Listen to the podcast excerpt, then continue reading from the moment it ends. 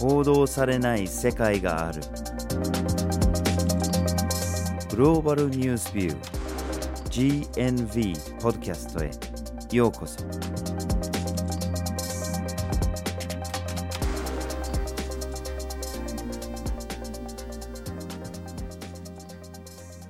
バジル・ホッキンスです。岩根あずさです。今回のポッドキャストのテーマは報道の自由の最前線ですはい。数日前にノーベル平和賞の受賞者が発表されましたね。うん今回はジャーナリストのマリア・レッサ氏とドミトリー・ムラトフ氏という2名が受賞しました。うんこの2人は政府の強権的な姿勢っていうのを批判しながら民主主義を守るためにいろいろな情報発信を行ってきているんですけども、それに対して政府による嫌がらせだったり、迫害だったりっていうのを受けながらも、それに屈せず調査報道を行ってきているという背景を持っています。そうですよねノーベル平和賞が取れたからすごいんだっていうふうに我々は必ずしも考えてるわけじゃないんですけれどもノーベル平和賞には様々な問題があったりしますよね。まあ、例えば戦争をいっぱいしておいて戦争をやめたらあやめたんだノーベル平和賞を与えましょうっていうケースはそれなりにありますしうん。あるいはアメリカのオバマ元大統領みたいに、まあ、核兵器をやめたいねっていう一言でその期待だけでもらえちゃう人もいますしうん。例えば開発とか環境問題とかに貢献した人にノーベル平和賞を与えることだってあったりなんかこの平和っていう、まあ、狭い意味での平和っていう意図からずれてるものもたくさんあって、まあ、結構ノーベル平和賞で疑問を持つところがいっぱいあるんだけれどもでも今回せっかくジャーナリストたちが、まあ、受賞しているということで、まあ、ちょうど本当に報道の自由について考えるいいきっかけになっているんじゃないかなと思ってでそこで今回、まあ、いつものスケジュールとちょっと違ってて臨時的にこのポッドキャストを発信していますはい。で来週もスケジュール通り第3の月曜日にもう一回ポッドキャストも発信する予定ですはい。そこで今回のポッドキャストでは、まずはじめにリークとジャーナリズムについて。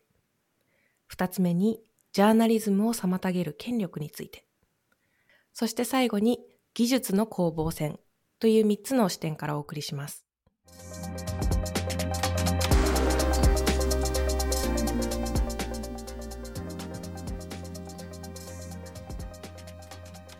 ではまずはじめにリークとジャーナリズムについて見ていきましょう。はい。まあ、リークっていうのは、政府、もしくは企業とか他の組織から内部告発者がいて、その内部告発者が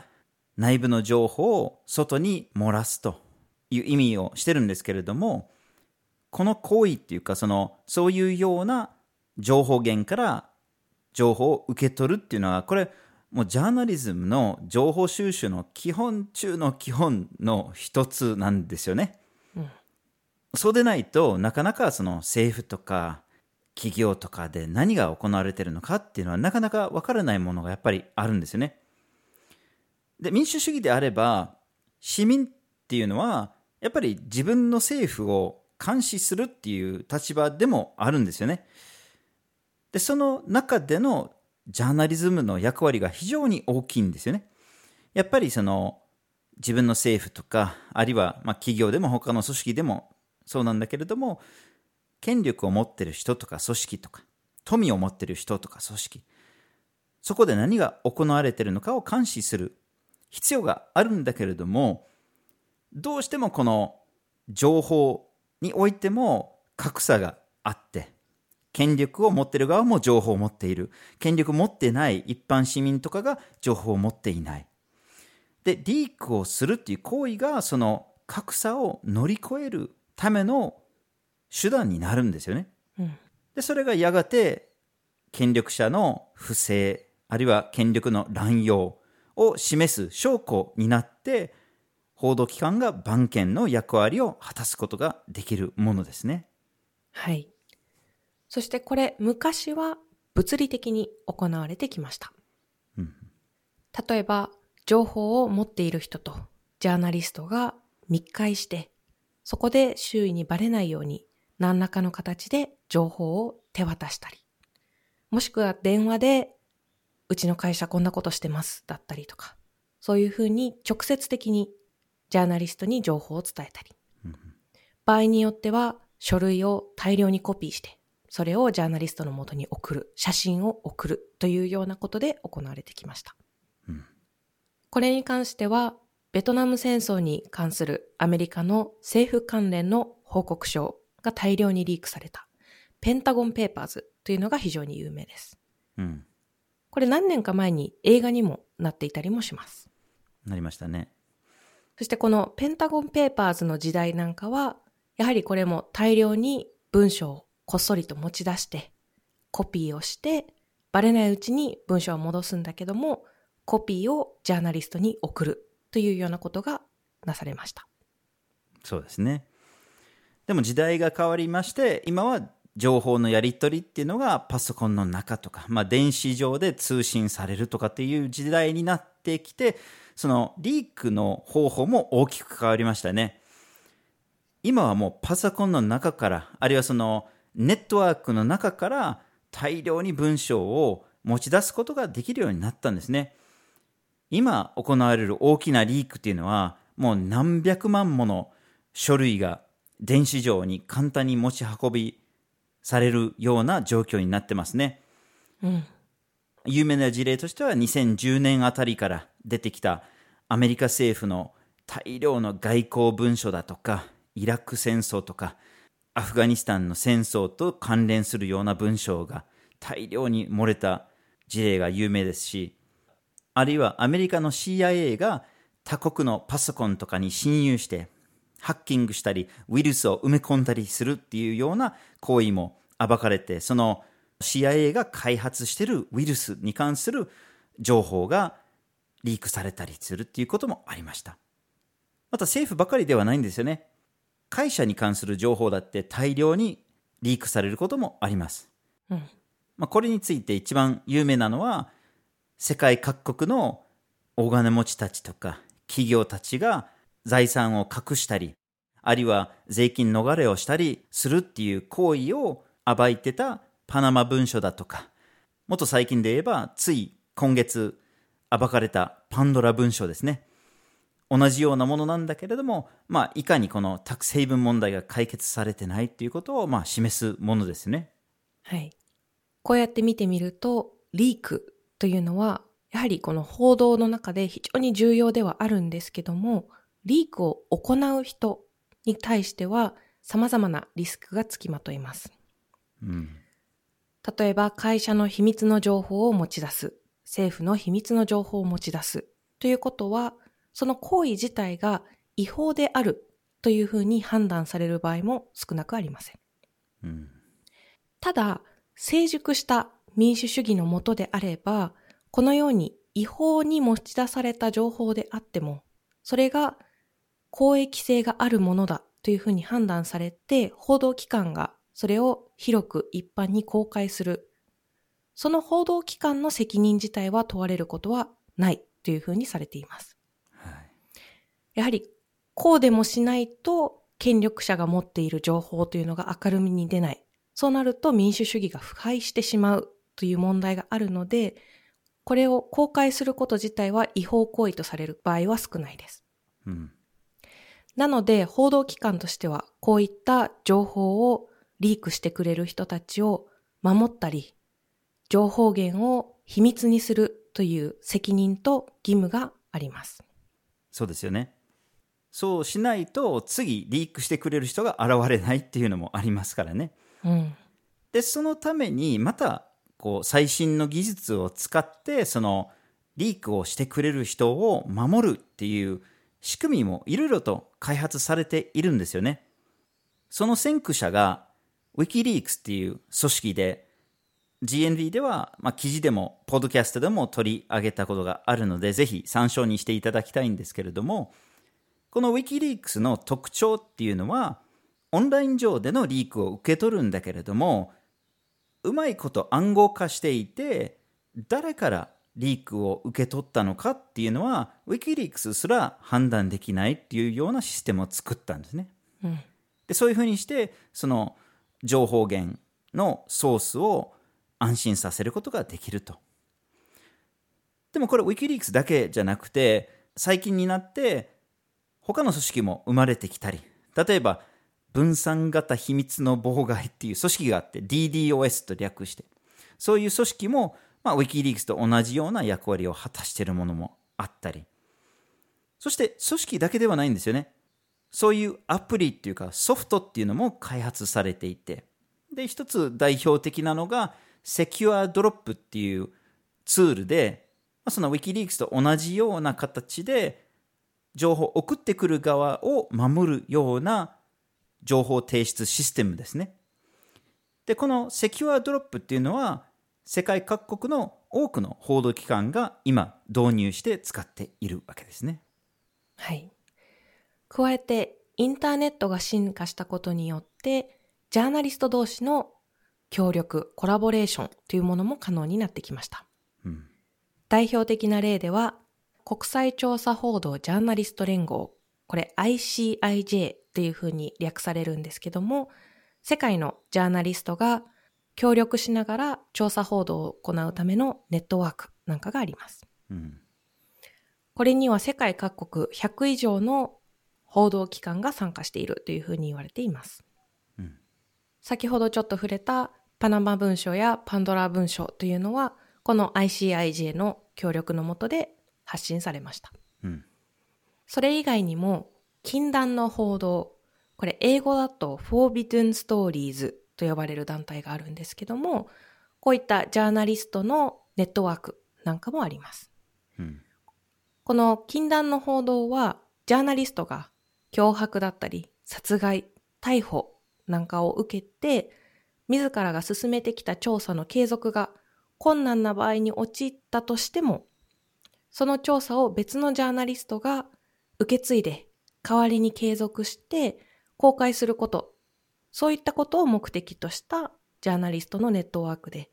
世界17の報道機関が参加しています。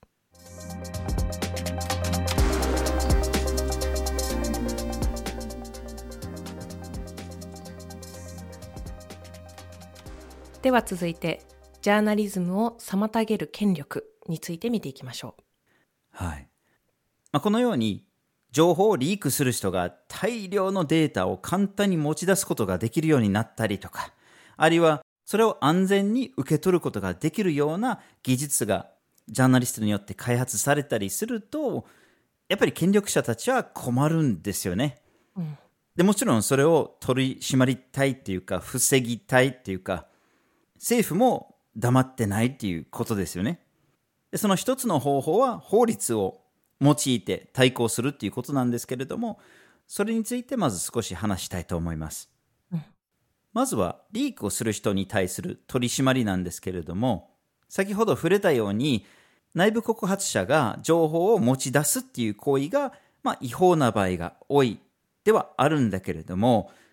やっぱりさらにその処罰を厳しくしたいっていう国の思惑がありますね。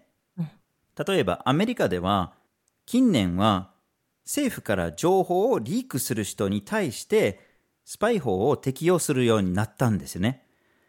で、これ非常に厳しい法律で、まあ極端に言えば死刑にも値するものなんだけれども、本来の意図っていうのは戦争中に敵国に情報を漏らすっていう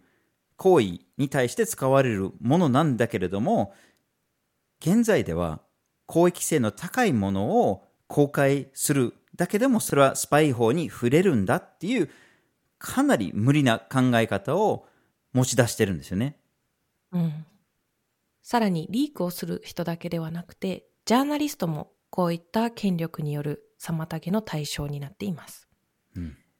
数年前にサウジアラビアの政府を厳しく批判していたジャーナリストのジャマル・カショギ氏がサウジアラビア政府関係者の命令の下で殺害されたという事件は世界的にも大きく注目されました。うんこういった非民主主義の国では、ジャーナリストに対する弾圧というのはもともと厳しかったんですけども、近年これがさらに厳しくなったり、もしくは民主主義と言われている国でも厳しくなっていくという傾向が見られます。はい。で、今回、ノーベル平和賞を受賞した2人についても少しだけ触れたいと思うんですけれども、1人目のマリア・レッサ氏なんですけれども、ラップラーっていうフィリピンのオンラインメディアなんですけれども、その編集長を担ってる人ですね。で、このラップラーっていう報道機関は、以前からフィリピン政府の権力の乱用に対して、いろいろと暴いたり、取り上げたり、注目したりしてるんですけれども、政府はやっぱりそれをなんとか潰したいっていう思いで動いているんですね。もうただでさえ近年でフィリピンで一番大きなテレビ局を閉鎖させたりっていうような行動にも出てますし、うんで、このラップラに対して何をしたかというと、まず、サイバー名誉毀損に関する新しい法律を取り入れたんですね。つまりオンラインで人の悪口を言ったり、デマを言ったりすると罰せられるっていうような法律を取り入れたんですね。うんこの法律が採択されたの2012年なんですけれども、その前に発信された記事に対して適用することにしたんですね。で相当これ無理をして適用したんですね。適用する前に記事が発信されたんだけれども、その後に誤字を一つ直しただけで、あ、これはその後に発信されたものだとして扱えるんだっていうことで、それを法律の対象にして、結局このレッサー氏に対して有罪の判決が出たっていうようなことがあったんですね。うんで、ノーベル平和賞を受賞したもう一人なんですけれども、ロシアのノバヤ・ガゼタっていう新聞の編集長のムラトフ氏ですね。この新聞が、もうロシアではもうほぼ唯一と言えるくらいの独立系メディアというふうに言われていて、それ以外のメディアが、まあロシア政府によって潰されたり、あるいは政府側に取り込まれたりとか、まあ、結局この新聞ぐらいしか残ってないと。独立して政府の権力の乱用とか、あるいは腐敗をきちんと追跡できるものと。で、この新聞は、例えばロシアが抱えてきたチェチェン紛争での戦争犯罪を取り上げたりとか、あるいはそれ以外の、まあ、有名な政府に近い人たちによる腐敗事件とかを取り上げたりとかっていう、そういうような報道をしてきたんですけれども、この新聞では合計7人のジャーナリストが殺されてるんですね。うん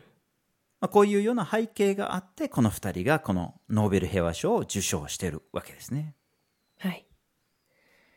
ただ報道の自由が危ぶまれているのは決してフィリピンとロシア、そしてさっき挙げたようなサウジアラビアだけではありません。うん。近年で言えばブラジル、マレーシア、ハンガリーなどでフェイクニュースの取り締まりを強化するような法律が作られたりもしています。うん。これ一見フェイクニュースを取り締まると聞くといいことかのように思っちゃうかもしれないんですけども何がフェイクで何がフェイクではないのか。その線引きを権力を持っている側が自分に都合の悪い情報をフェイクニュースだと主張して取り締まれてしまうのではないかというような懸念もあります。こういった動きというのが実は新型コロナウイルスの発生と、まあそれによる社会的な混乱の中で、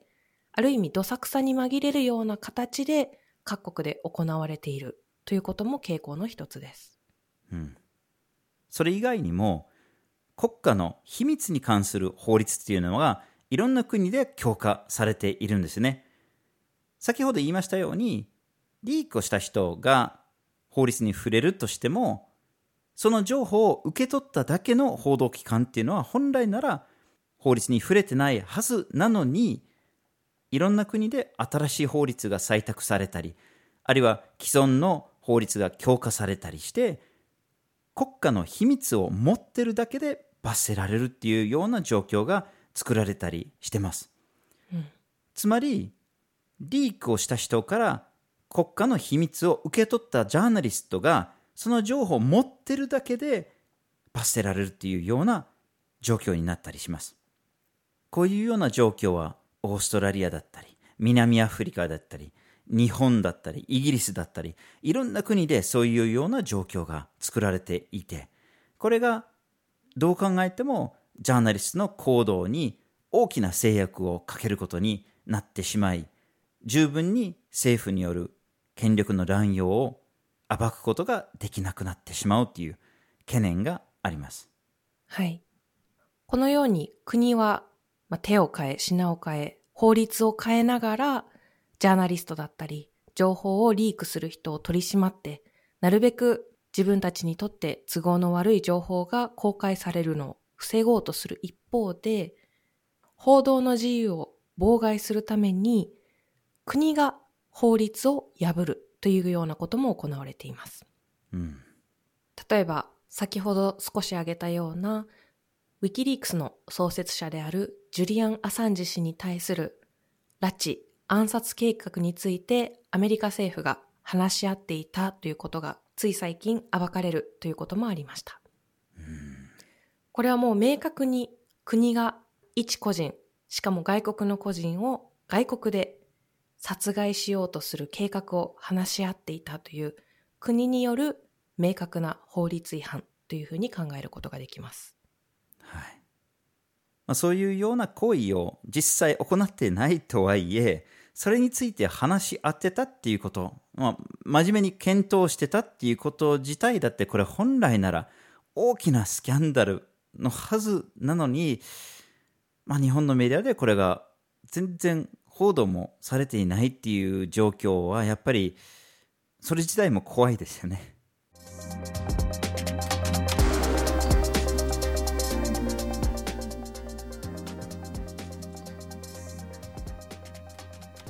では最後に技術の攻防戦について話をしましょう。はい。先ほど政府が法律なんかを変えながら、ジャーナリストや権力者の持っている情報をリークしようとする人を取り締まったり、嫌がらせをしたり、弾圧したりということを話してきたんですけども、技術の側面からも政府はジャーナリストなどに対抗しようとしています。うん、一昔前であれば、物理的な対抗というのが行われていて、例えば情報をリークしそうな人、情報を持っていそうなジャーナリストを追跡したり、盗聴したり、監視することによって、こういった情報が公開されるのを防ごうとしてきました。はい。しかしそれが全部オンラインになってくると、政府も政府で、やっぱり技術で対抗せざるを得ないというような状況になってきます。でそれはもちろんリークをする人に対してもそうなんだけれども、リークを受け取るようなウィキリークスのような組織に対してもハッキングしたり、オンライン上で追跡したりするっていうような行為が近年増えています。はい。こういったことを可能にするのも、やはり技術の進歩なんですよね。うん、例えば、イスラエルの NSO グループという会社が開発したペガサスというソフトウェアがあります。うん、これマルウェアというふうに分類されるんですけども、ウイルスのようにパソコンやスマートフォンなどに入り込んで、そこにある情報を抜き取ったりすることができます。うん、ただこれまで主流だったウイルスっていうのは、例えば怪しいリンクが送られてきて、そのリンクをクリックしてしまうとウイルスに感染して、それでスマホに入り込める、パソコンに入り込める、情報を抜き取れるということだったんですけども、このペガサスというソフトウェアに関してはそういったリンクのクリックのような手続きを踏まずにパソコンやスマートフォンに入り込むことができます。うん、ただ入り込んで情報を抜き取れるだけではなくて、実はその所有者に気づかれないようにカメラを起動したり、マイクを起動したりして、スマホやパソコンを持っている人の行動などをかなり詳細に監視することができるという特徴があります。うん、例えばこれによって政府が監視したい人の行動なんかを細かく監視することができるようになってしまいます。うん、これに関しては武器貿易に関するポッドキャストでも少し触れているので、ぜひそちらも聞いてみてください。はい。じゃあこのペガサスというソフトは、イスラエルの会社が作っているんですけれども、その顧客は誰なのかっていう話ですね。実はこのイスラエルの会社がそのソフトを輸出するためには、イスラエルの政府の許可が必要で、国家の政府にしか売れないっていうことになっているんですね。なので、その顧客が全部外国政府になってます。で、これまで分かっている情報では、サウジアラビアだったり、アラブ首長国連邦だったり、メキシコだったり、インドだったり、モロッコだったり、いろんな国がそれを買っているんだけれども、まあ、ほとんどの国が民主主義ではないというか、人権侵害をするような国であって、で、本来なら、このソフトは犯罪者に対して使うと。その、テロを防ぐためだとか、犯罪を防ぐために使うっていう名目で売られているんだけれども、多くの場合、このソフトがジャーナリストに対して使われてるっていうふうに言われているんですね。で、このソフトを開発した NSO グループはそれを否定してはいるんですけれども、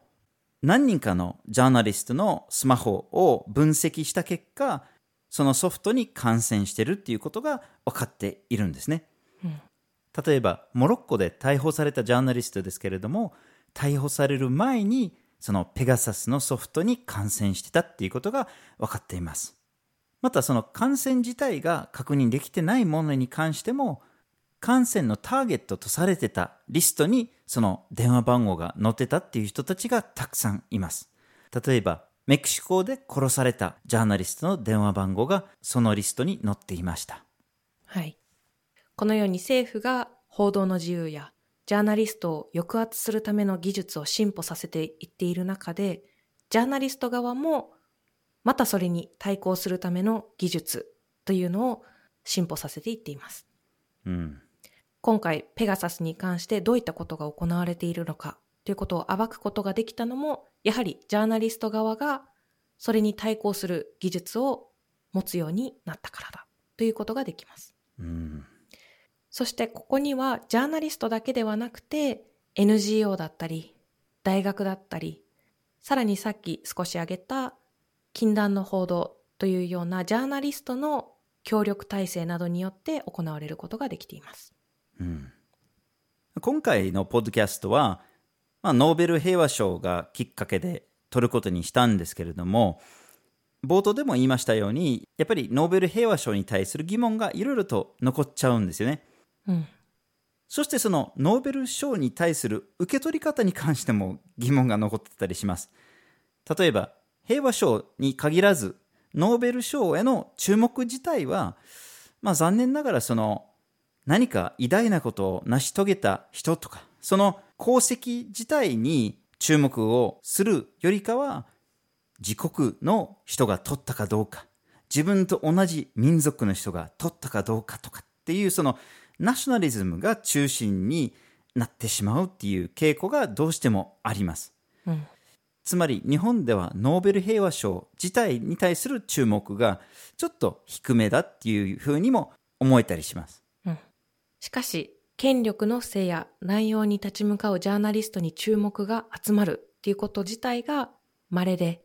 今回こういった人たちがノーベル平和賞に選ばれたということは、報道の自由だったり、ジャーナリズム、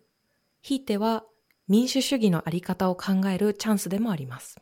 うん。今回はレッサさんやムラトフさんが注目されましたが、世界を見渡せば他にも命を危険にさらしながら民主主義のために立ち向かおうとしているジャーナリストというのはたくさんいます。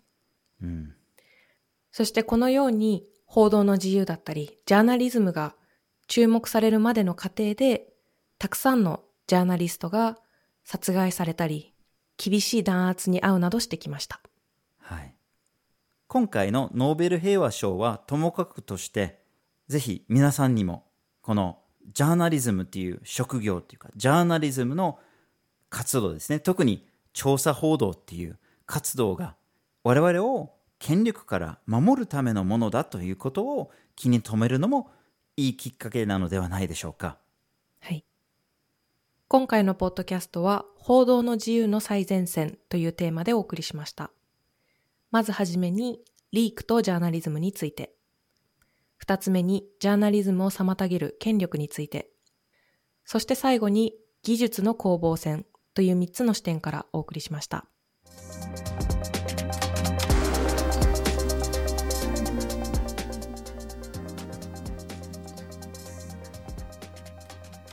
GNV は毎週木曜日19時に新しい記事をアップしています。火曜日と土曜日には一枚ワールドもアップしています。Twitter、Facebook、Instagram でも発信しています。ポッドキャストは毎月第1、第3月曜日に発信します。ぜひフォローしてください。次回もお楽しみに。